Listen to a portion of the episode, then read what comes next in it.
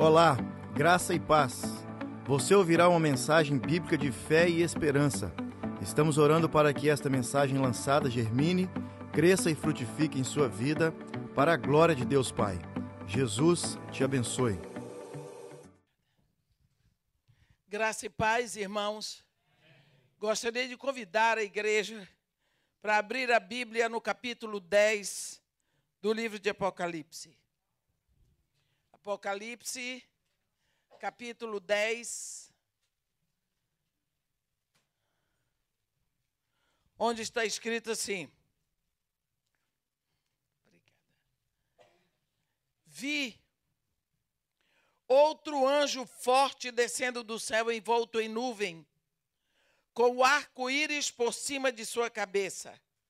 O rosto era como o sol e as pernas como colunas de fogo, e tinha na mão um livrinho aberto, pôs o pé direito sobre o mar e o esquerdo sobre a terra, e bradou em grande voz, como ruge um leão, e quando bradou, desferiram os sete trovões as suas próprias vozes. Logo que falaram os sete trovões, eu ia escrever, mas ouvi uma voz do céu dizendo: Guarda em segredo as coisas que os sete trovões disseram e não as escrevas. Então o anjo que vi em pé sobre o mar e sobre a terra levantou a mão direita para o céu e jurou por aquele que vive pelos séculos dos séculos, o mesmo que criou os céus, a terra e o mar e tudo o que neles há. Já não haverá demora, mas nos dias da voz do sétimo anjo, quando ele tiver para tocar a trombeta, cumprir-se-á então o mistério de Deus, segundo ele anunciou através de seus servos, os profetas. A voz que ouvi vinda do céu estava novamente falando comigo e dizendo: Vai e toma o livro que se acha aberto na mão do anjo que está sobre o mar e sobre a terra. Fui, pois, ao anjo, dizendo-lhe que me desse o livrinho. Ele então me falou: Toma-o e devora-o. Certamente ele será amargo no teu estômago, mas na tua boca doce como mel. Tomei o livrinho da mão do anjo e o devorei. E na minha boca era doce como mel. Quando, porém, o comi, no meu estômago ficou amargo. Então me disseram: é necessário que ainda profetizes a respeito de muitos povos, nações, línguas e reis. Amém comer um livrinho. Isso é uma expressão tão diferente para nós que vivemos na idade que estamos, na época que estamos, com uma linguagem completamente diferente. Nós encontramos mais uma vez essa expressão na Bíblia, e essa expressão é, significa digerir a verdade da Escritura. Comer o livro significa comer a palavra, comer a eternidade. Nós aqui sabemos que esse livrinho é o mesmo que está lá em Apocalipse 5, quando o cordeiro recebe, toma o livro da mão de Deus e no capítulo 6, ele começa a abrir os selos. E no capítulo 10, ele desce para a terra, completamente aberto. Sabemos que esse livrinho é, é selado por dentro e por fora, escrito por dentro e por fora e selado com sete selos. Uma vez que o cordeiro abriu os selos, ele agora está completamente aberto, desimpedido, e ele vai descer para a terra. Mas aqui tem a descrição em que o João diz assim: Eu vi outro anjo forte descendo do céu, envolto em nuvem. Mais uma vez, nós lembramos que todas as vezes que a Bíblia fala de anjo em Apocalipse, nem sempre é alguém da família dos anjos. Pode ser Jesus Cristo, porque anjo significa um ser espiritual. Como nós vamos saber se é Jesus Cristo ou se é alguém da família dos anjos? É que quando é Jesus Cristo, a descrição vem acompanhada com aquelas características de Jesus no primeiro capítulo de Apocalipse. Aqui nós vemos que este anjo forte vem descendo do céu, envolto em nuvem. Do jeito que ele subiu, arco-íris sobre a sua cabeça. Esse arco-íris, que no capítulo 4 é a crista da divindade, é o selo de manutenção, agora vem com o arco-íris sobre a sua cabeça, dizendo que este anjo pensa. Vem trazendo a certeza que não haverá destruição para a terra. A Bíblia diz que o rosto dele é como o sol significa que ninguém pode olhar para o seu rosto.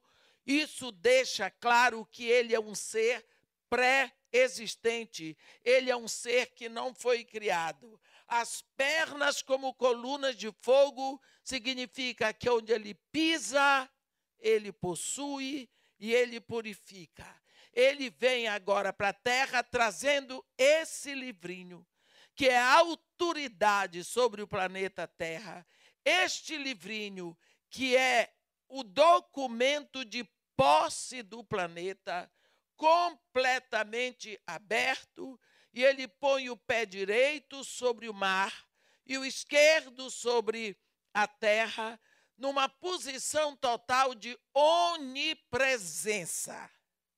E quando ele põe o pé direito sobre o mar, indica que ele pisa sobre o mar agitado das nações, e quando ele pisa na terra, significa que ao mesmo tempo ele pisa sobre a terra de Israel.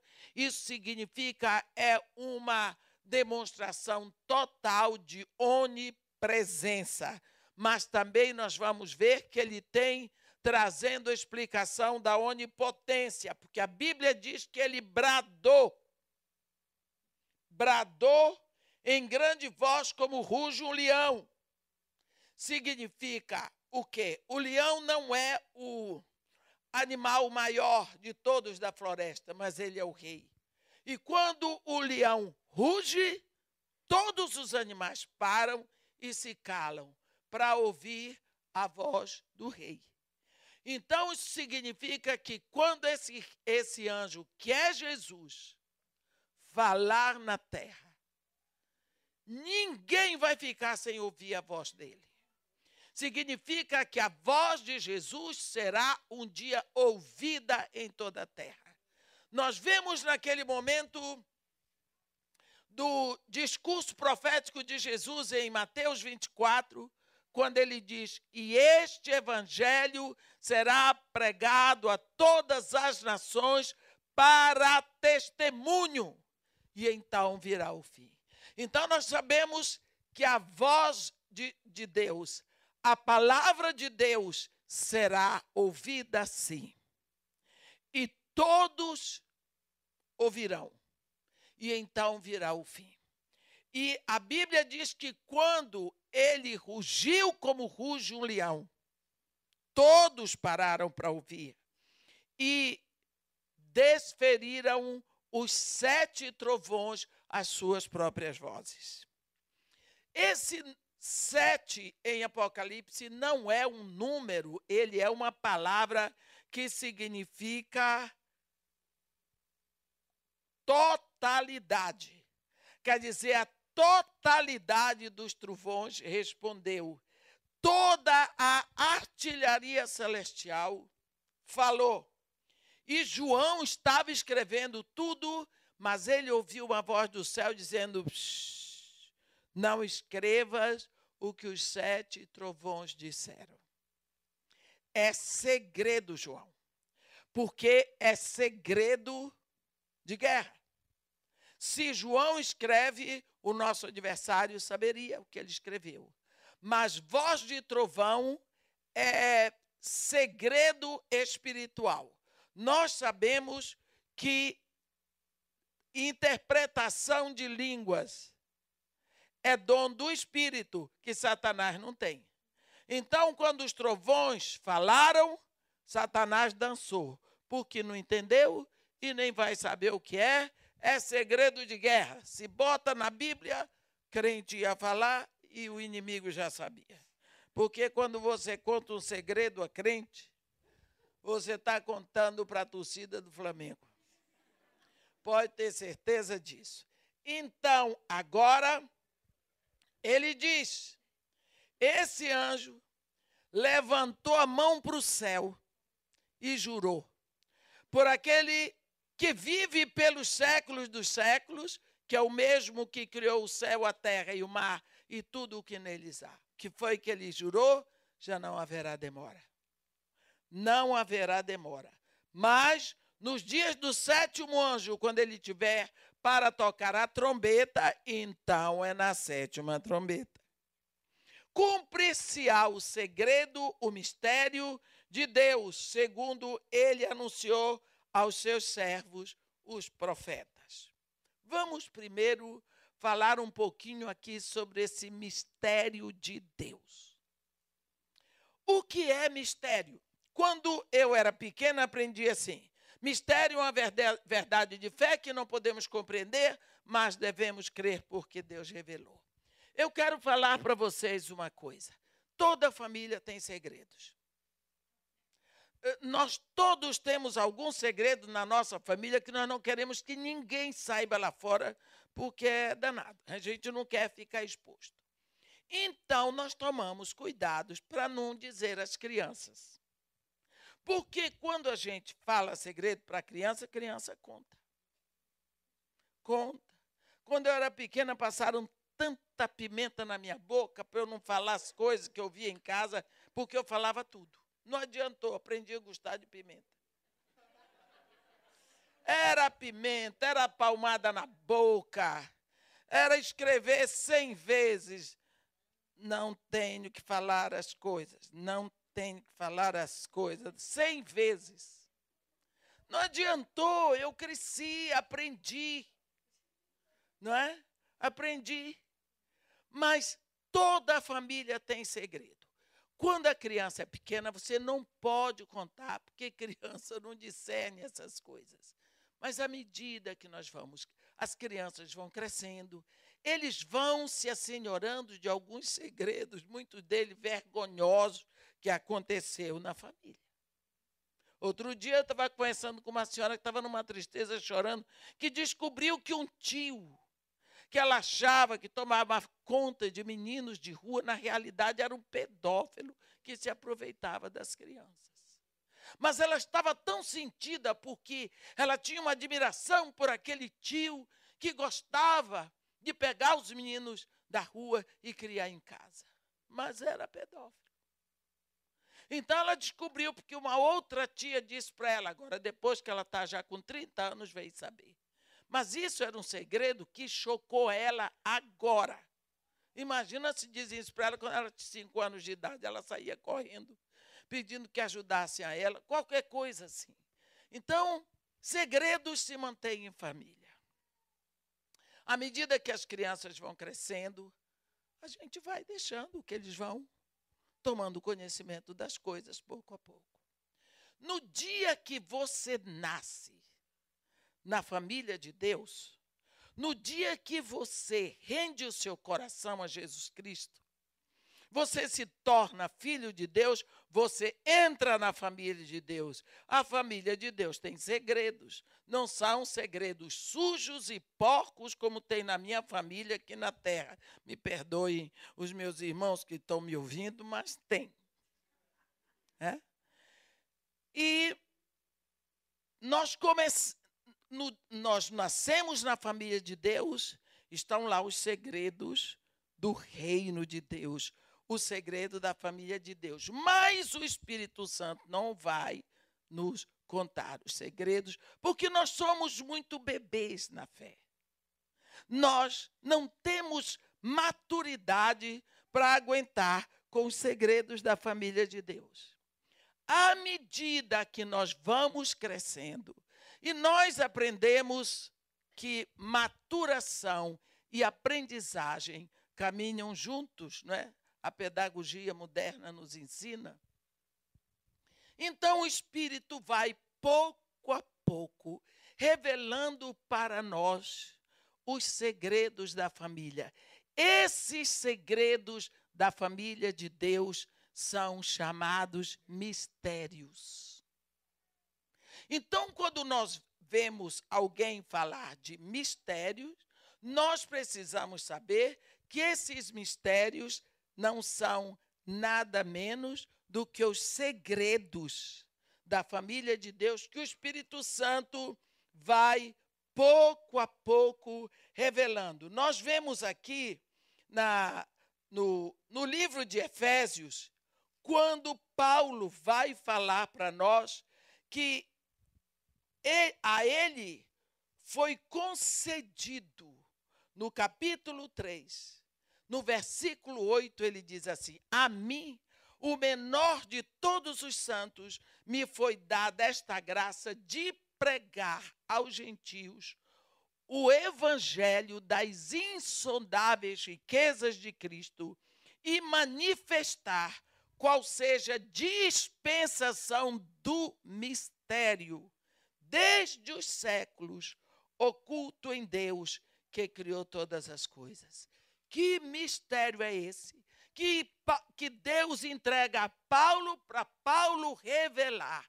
O que que Paulo vai revelar? Qual é o mistério? Qual é o segredo de Deus? Porque Deus manteve esse segredo, a Bíblia diz.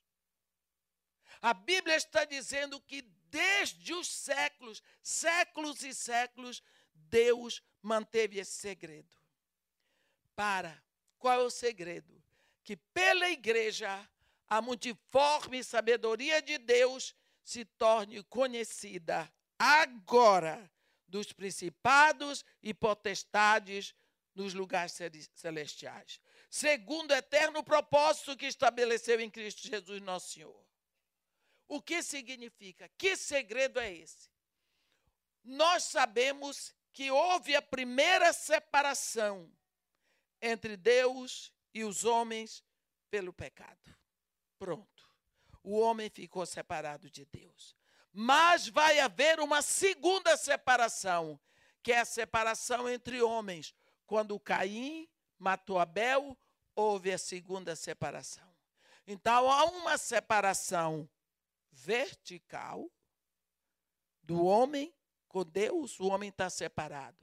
E agora há uma separação horizontal, separação entre irmãos. Tudo separado. O homem tenta unificar tudo.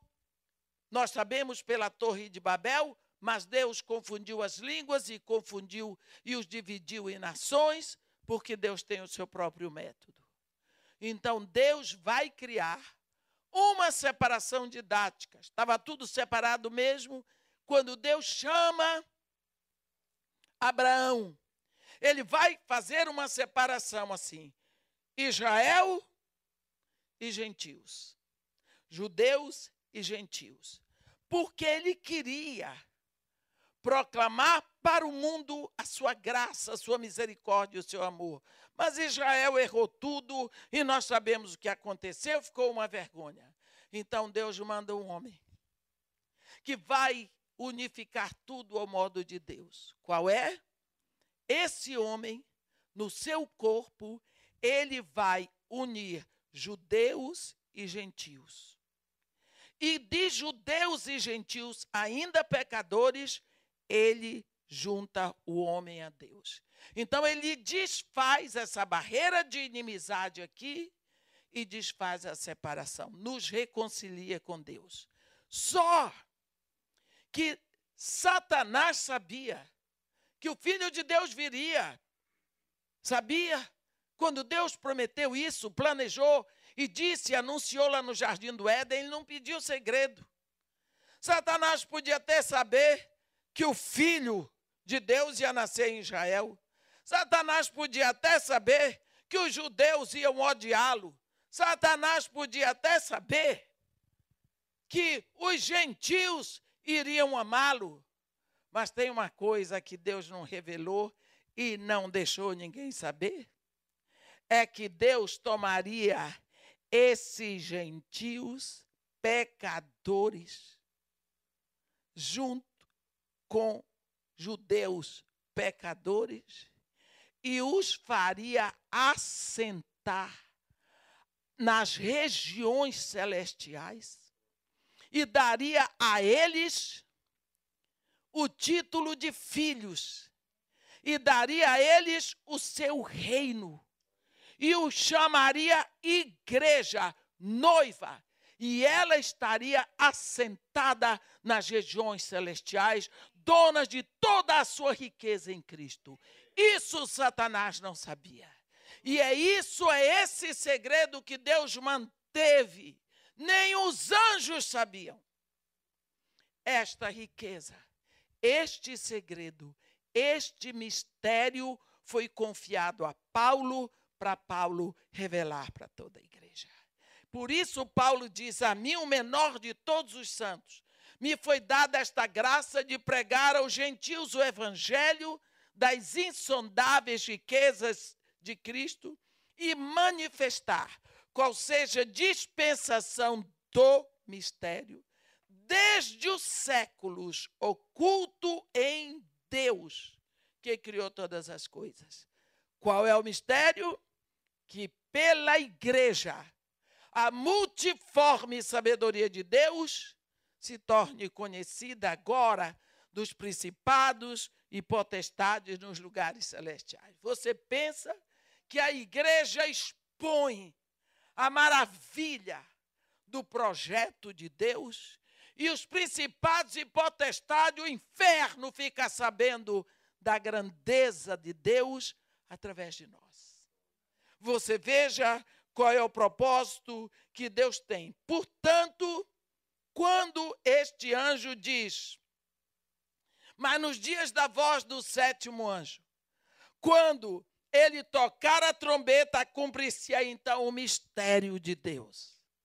Segundo anunciou seus servos, os profetas. Porque quando toca a sétima trombeta, tchau. Olha a igreja entronizada lá verdadeiramente nos lugares celestiais. Agora, por enquanto, João diz: a voz que ouvi vinda do céu estava de novo falando comigo e dizendo: Vai e toma o livro que se acha aberto na mão do anjo que está sobre o mar e sobre a terra. Fui, pois, ao anjo, dizendo-lhe que me desse o livrinho.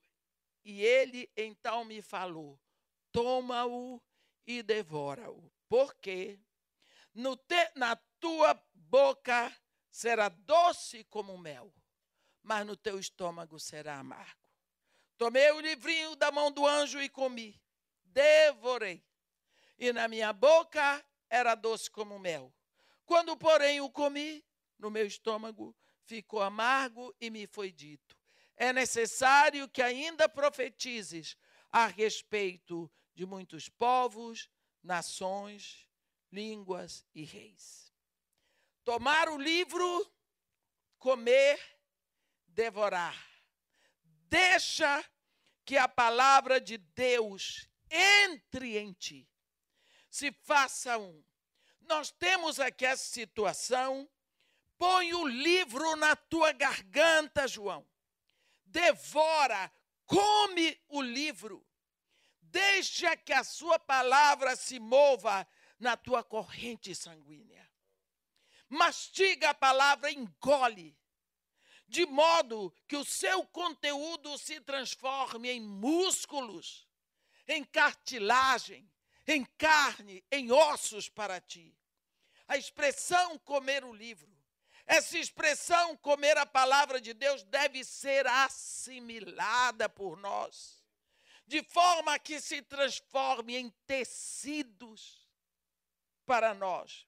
Deve ser interiorizada mais do que apenas uma informação. Quantas vezes nós vamos para a Bíblia só procurar uma informação? Está errado. Assim, João está recebendo uma ordem e obedecendo. Ele deve falar a palavra. E quando ele falar a palavra, ele vai expressar na mensagem a personalidade da palavra, ele vai transformar a palavra em ação. Cada palavra da Bíblia deve ser transformada em algo que produza. O apóstolo João não é o primeiro a ser aconselhado ou instruído a comer a palavra. Em Ezequiel, lá no capítulo 2, nós podemos ver aqui, Ezequiel, eu vou dar uma olhadinha aqui. Ezequiel no capítulo 2, mas eu acho que mais logo no, no, no, no início do, do versículo, do capítulo 3. Ezequiel, eu tenho dificuldade para estar tá abrindo Bíblia durante o tempo que eu estou pregando, me dá agoniada, agonia, preferível trazer na cabeça. Ezequiel capítulo 3 está assim. Ainda me disse, filho do homem, come o que achares. Comi, eh, come este rolo, vai e fala à casa de Israel. No versículo, capítulo 2, 9 diz assim: Então vi e eis que certa mão se estendia para mim, e nela se achava o rolo de um livro. Estendeu-o diante de mim, estava escrito por dentro e por fora. Nele estavam escritos lamentações, suspiros e ais. Então aí vem o capítulo 3, que diz ainda diz: Filho do homem, come o que achares come este rolo, vai e fala à casa de Israel. Então abri a boca e ele me deu a comer o rolo. Mais uma vez, nós também vemos no livro do profeta Jeremias como Jeremias é instruído a comer a palavra. No capítulo 15, né? de Jeremias, versículo 16, está escrito: Achadas as tuas palavras, logo as comi. As tuas palavras me foram gozo e alegria para o coração, pois pelo teu nome sou chamado, ó Senhor, Deus dos exércitos. Então nós vemos que João não é o único a receber instrução para comer a palavra. E nós podemos perguntar hoje, por que será que o, que o profeta Ezequiel e o profeta Jeremias e João comem a palavra que foi gerada no coração de Deus, a palavra que veio de Deus. Esses homens viveram em dias onde a pressão para se conformarem com as coisas da cultura do mundo era tremenda. Ou eles andavam conforme as coisas que o mundo obrigava, ou eles estavam por fora. Se tornavam pessoas ridículas. Era melhor andar conforme as coisas daquela época. Somos tão induzidos a isso hoje. Ai daquele que não tem um celular na mão. Ai daquele que não tem um celular na mão. Está por fora. Está por fora. Outro dia, eu fui chamada a atenção duramente por uma irmã que nunca vi. A senhora prega uma coisa e vive outra. Eu disse, bom dia. Não, não venha com essa, não. Eu já mandei mais de 50 mensagens para a senhora, a senhora nem lê. Eu disse: Eu não sei quem está falando comigo. Sou sua irmã em Cristo. Eu disse: Então me respeite. Porque a primeira atitude de um filho de Deus é respeito. Eu disse para ela: Por que você acha Que eu vou parar de orar, trabalhar, ler a Bíblia para ficar fustigando mensagem. Me respeite, moço, eu não tenho tempo para isso. Eu nunca lhe dei o número do meu telefone. Nunca dei, porque eu não vou ver, eu não vou ler, eu não vou ficar tico, tico, tico, eu tenho coisa para fazer. Eu tenho poucos anos pela frente, não sei quanto, mas enquanto tiver, eu vou fazer bom uso do meu tempo. Porque se você. Você tem que estar com aquele bichinho quando ele faz tio, você pera lá. Toda hora. Toda hora. Outro dia eu abri a porta lá de casa e disse para uma amiga minha: se mande. O que eu digo? Vai embora. Foi lá para ficar comigo e estava assim. O que é, que é isso? Isso é falta de respeito. Isso é falta de respeito. Aí você não tem tempo para orar. Você não tem tempo para ler a Bíblia, mas você tem tempo para ficar louco para saber o que se passa no mundo. O que foi que você ganhou este ano ficando preso neste mafioso? O que foi que você ganhou? Aqueles homens, Ezequiel, Jeremias, João, viveram numa época assim, ou você está achando que nunca aconteceu uma época, época tão ruim como esta? Olha a época de Noé. A Bíblia diz que a terra estava cheia de corrupção e violência. Pronto, Deus deu cabo de tudo. É, a coisa estava tão ruim que surgiram gigantes. Que são gigantes? Deformidades. Deformidades. Hoje nós vemos deformidades. O que é uma deformidade? Um, um homem rebolando. Isso é uma deformidade. Naquela época a deformidade era só no tamanho. Hoje tem outras. Eles tinham que lutar e por isso o, o seu ofício de profeta de líder espiritual era tão difícil que eles precisavam de um texto para viver, de um texto para gritar de dentro deles, de um texto vindo dos lábios de Deus, do Deus a quem eles serviam e adoravam. Eles precisavam daquela palavra. Quando você sobe um lugar ameaçado de morte, eu estou contigo. Eu estou contigo todos os dias, até a consumação dos séculos. Comi esta palavra. Eu estou contigo. Não te deixarei. Nunca, jamais te abandonarei. Eu estou contigo todos os dias. Esse texto tem que vir toda hora, porque eu preciso dessa palavra me revigorando minhas coisas. Você vai morrer. O número dos meus dias é contado por Deus. O número dos meus dias é contado por Deus. Eu tenho que comer essa palavra para que ela volte e me fortaleça na hora certa. Não é ficar na hora da luta dizendo, ai misericórdia, ô Senhor, misericórdia. Isso não é palavra de Deus. Isso não é texto. Isso é manifestação de medo.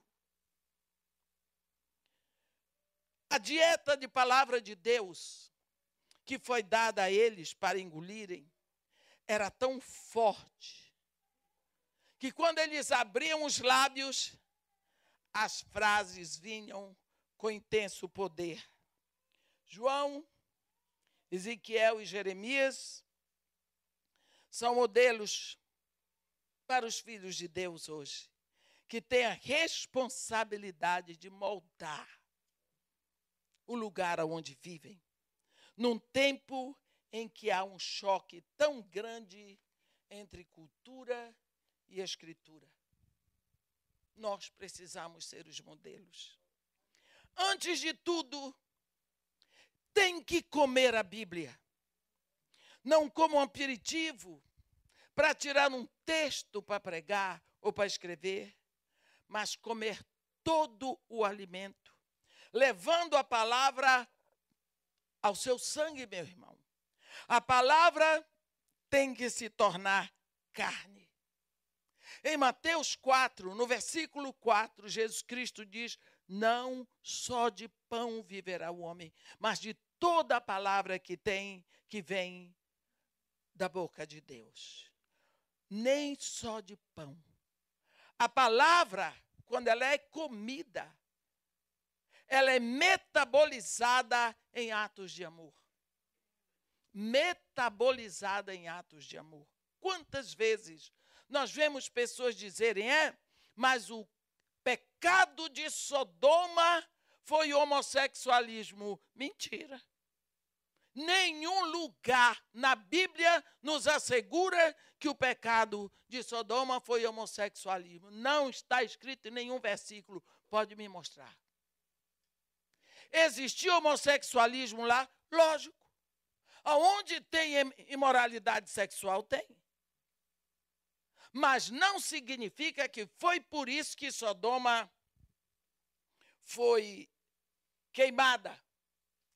Lá em Ezequiel, no capítulo 16, no versículo 49, para quem quiser, está escrito: Eis que esta foi a a iniquidade de Sodoma, tua irmã. Olha a iniquidade. Soberba, fartura de pão e próspera tranquilidade.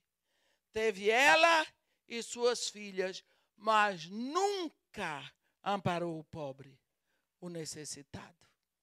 Viu qual foi a iniquidade? Esta foi a iniquidade de Sodoma. Soberba, fartura de pão próspera tranquilidade. Teve ela e suas filhas, mas nunca amparou o pobre, o necessitado. Talvez seja o momento para pensarmos no que diz a palavra de Deus a esse respeito, porque a igreja hoje prega tanto prosperidade, já vi um homem que se diz de Deus dizer assim: os pobres que me perdoem, mas eu sou filho do Deus do ouro e da prata. Mamon. É? Os pobres que me perdoem, pobre não tem que lhe perdoar. Você nem sabe o que é ser, o que é o pobre. Qual o simbolismo da pobreza? Nem a dor da pobreza. Como? Como? Uma vez eu estava lendo a história de um menino pobre, mas tinha o senhor que anunciou uns cachorrinhos para vender. E o menino juntou moeda, juntou moeda, chegou lá, bateu na porta. Eu soube que o senhor tem uns cachorrinhos para vender. O homem disse: Tenho. E aí os cachorrinhos vêm correndo atrás do homem. Ele disse: Eu quero comprar um cachorrinho seu.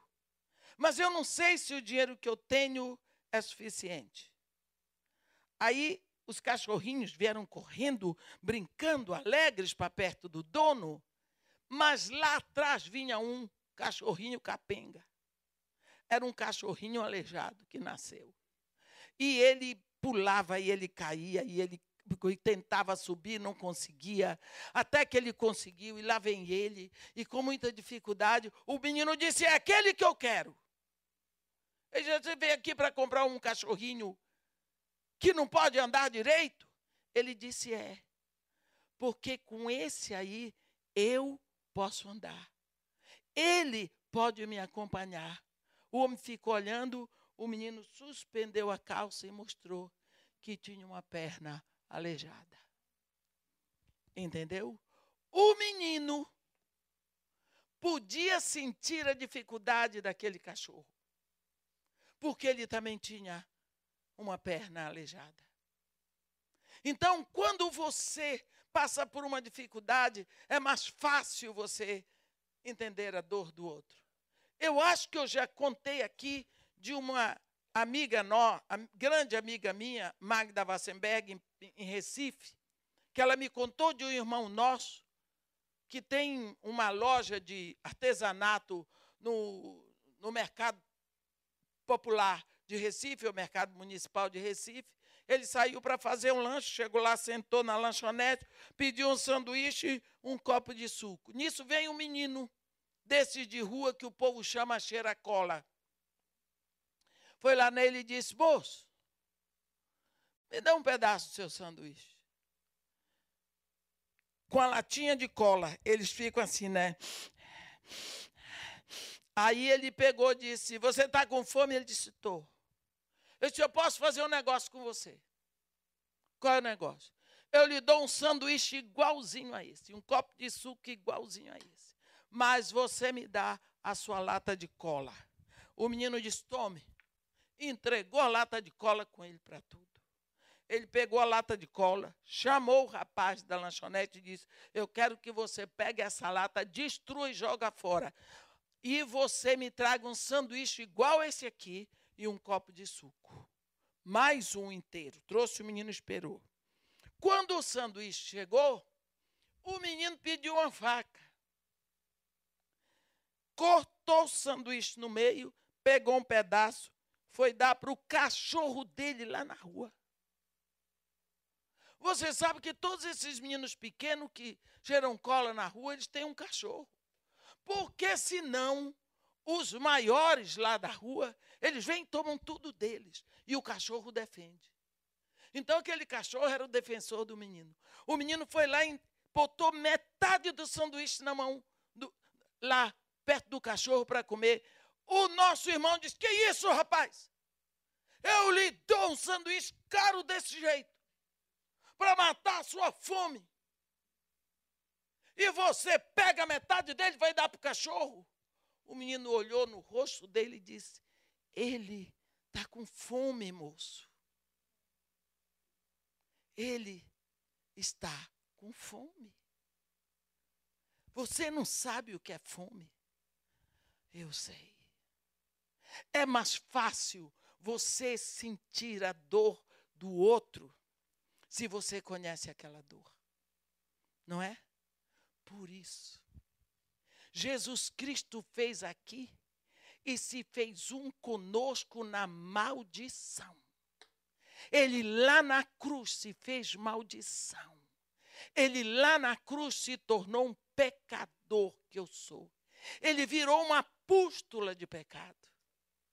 Ele ali era um assassino, um ladrão, um tarado, um obcecado por tudo que não presta, porque ele tomou sobre si toda a maldição. E no momento em que ele se faz maldição em meu lugar, ele se separa de Deus e ele sentiu o que é estar separado de Deus. Foi nessa hora que ele deu o nosso grito. Eli, Eli lama sabactami. Deus meu, Deus meu, por que me abandonaste? Ele sentiu dor do pecado, da separação, e ele experimentou a, a morte por isso. Ele pode ser o meu redentor. Por isso ele pode me compreender. Por isso ele pode me amar. Porque ele conhece a minha dor. Ele conhece a minha dor. Quando esse anjo entrega o livro para João, diz: João, come, devora, porque na tua boca será tão bom, será tão doce como mel, mas quando chegar no teu estômago vai ser amargo, porque aquele livro era a bem-aventurança. Vencemos, estamos redimidos. Deus enviou seu filho para morrer no meu lugar, aleluia, salvos, vitoriosos, somos filhos de Deus. E a responsabilidade por isso. Ah, mas porque eu sou filho de Deus, agora eu tenho que ser filho de Deus em todos os momentos da minha vida. Tudo o que eu fizer tem que ser como filho de Deus. Eu tenho que provar em tudo que eu faço, em tudo que eu digo, em tudo que eu sou, que eu sou filho de Deus. Como? Vai ser difícil. Há um momento, nós vemos isso, que quando Pedro, quando Jesus foi preso, ele foi levado para a casa de Anás. Anás era o sogro de Caifás, o sumo sacerdote. Anás tinha cedido o lugar para seu genro. Então, ele foi preso e foi primeiro para a casa de Anás. E Anás foi levado, mandou ele para a casa de Caifás. Quando chegou lá, é, a Bíblia diz que Pedro estava sentado fora no pátio. No pátio. Aproximou-se uma criada da casa do sumo sacerdote e disse a ele, versículo 69 do capítulo 26 de é, Mateus. Também tu estavas com Jesus, o Galileu. Assim, você pensa que, meu Deus, uma hora dessa parece uma mulher. Mulher, quando entra numa cena bíblica, ela arrebenta, ela rouba a cena. É uma coisa triste, a voz dela é diferente. A mulher acusou Pedro. Foi lá, Pedro, com medo, com medo, com medo. A mulher foi lá e disse: Também tu estava com Jesus, o Galileu mulher. Ele negou diante de todos, dizendo: Não sei o que dizes. Aí ele saiu do pátio. A Bíblia diz que ele foi para o alpendre. Mas lá no alpendre ele foi visto por outra criada. Esta criada já não falou com Pedro, ela falou com a multidão. Este também estava com Jesus, o Nazareno. Apontou para Pedro. A coisa agora ficou mais difícil, porque antes foi a palavra foi só para ele. Agora a palavra é para a multidão. É, e ele negou outra vez com juramento: Não conheço tal homem. Aí a multidão olhou para ele e disse: Com certeza tu também és um dele, porque o teu modo de falar o denuncia. Ah. Pedro falou, o sotaque era galileu. Pronto. Pensa que eu agora vou querer dizer que eu sou portuguesa. Você está vendo que meu sotaque não é lusitano? Não é? Então, o meu sotaque denuncia que eu sou brasileira. Eu falo português com sotaque brasileiro, mas ainda tem melhor. Eu não posso dizer que sou mineira. Porque todo mundo vê, tá? baiana pode até passar, mas mineira não é não. Então o sotaque denuncia. Quando a multidão disse isso para Pedro, a Bíblia diz que Pedro começou a praguejar e jurar: Não conheço tal homem. Olhe a estratégia de Pedro para se livrar da morte. Ele começou a praguejar. Se você nunca viu árabe e judeu praguejando, peça a Deus para você nunca ver. Porque é uma coisa horrível. Morei no mundo árabe, é de arrepiar é que as tuas entranhas apodreçam, que o teu olho caia das órbitas. É daí para pior, isso é o melhor. Pedro começou a praguejar.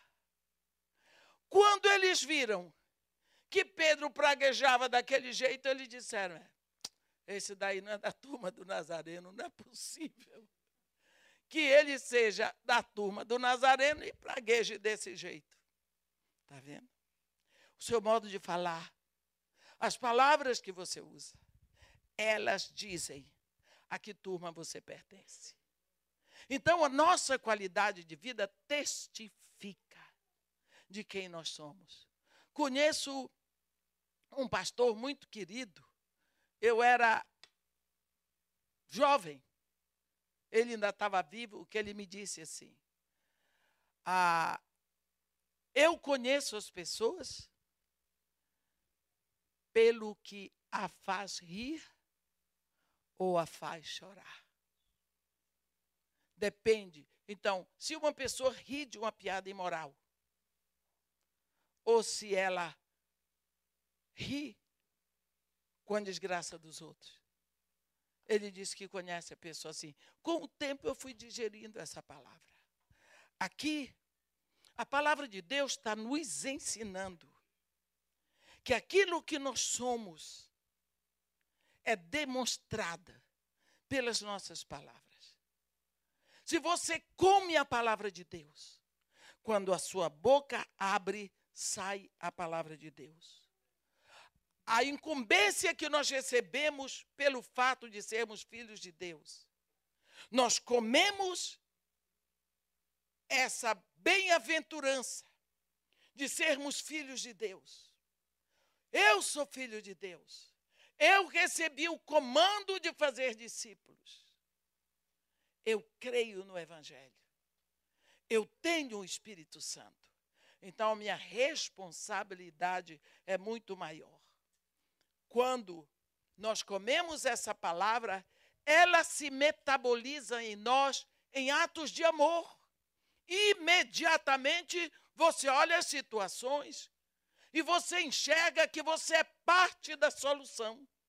Não dá mais para viver sem enxergar aquela situação. Ela se torna em água que sacia a sede dos necessitados. Você começa a sentir a dor que os necessitados sentem. Começa a lhe incomodar a necessidade de alguém. Não dá para você passar pelas pessoas que estão ali precisando de comida e ir fazer as unhas. Não dá para você gastar mais o dinheiro no cabelo. Fica cada vez mais difícil. Você começa a ver coisas mais importantes aonde aplicar o suor do seu rosto. Por quê? Porque a palavra ela começa a se metabolizar em você.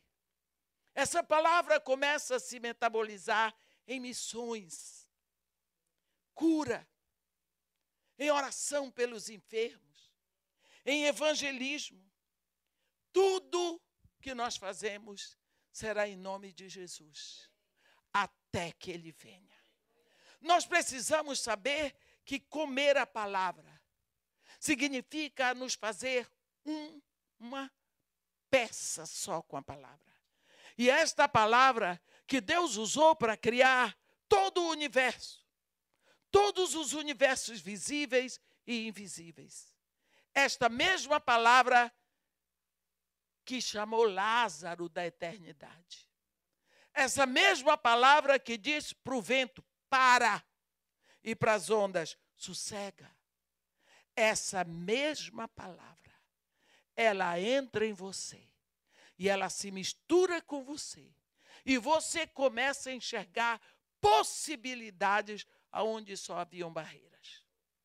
Deus espera que este ano nós tenhamos uma outra atitude e que nós possamos olhar para a Sua palavra e comer a palavra que está escrita na Bíblia, sabendo que o Espírito Santo tem muito mais para fazer com este material dentro de nós.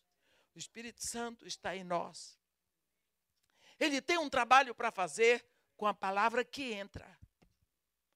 Não é a palavra que está lá na Bíblia e você precisa de vez em quando tirar a poeira da Bíblia. Não, é aquela que entra.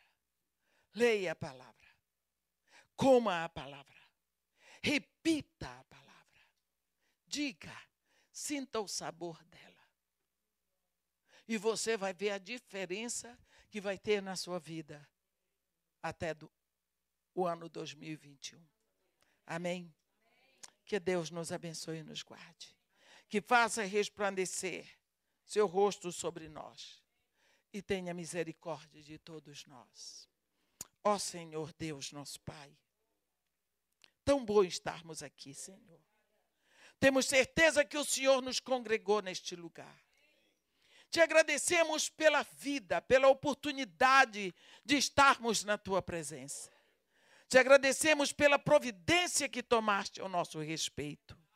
Entregamos nas tuas mãos mais uma vez, voluntariamente, os nossos sonhos, os nossos projetos, os nossos desejos, nossa família, nossa casa, nosso trabalho, o dinheiro que temos.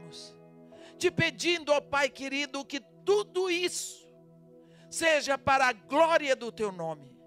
Pai querido, em nome de Jesus, nós te pedimos que tu sejas glorificado, mas acima de tudo te pedimos que a nossa vida seja um canto de louvor à tua presença. Te pedimos, ó Pai, que tu te regozijes em nós que tu te alegres conosco todos os dias, que tu possas olhar para nós e dizer: Lá vai, meu filho, eu estou aqui contigo, minha filha, eu estou olhando os teus filhos, teus netos, tua mulher, teu marido, eu estou cuidando, eu me alegro em ti.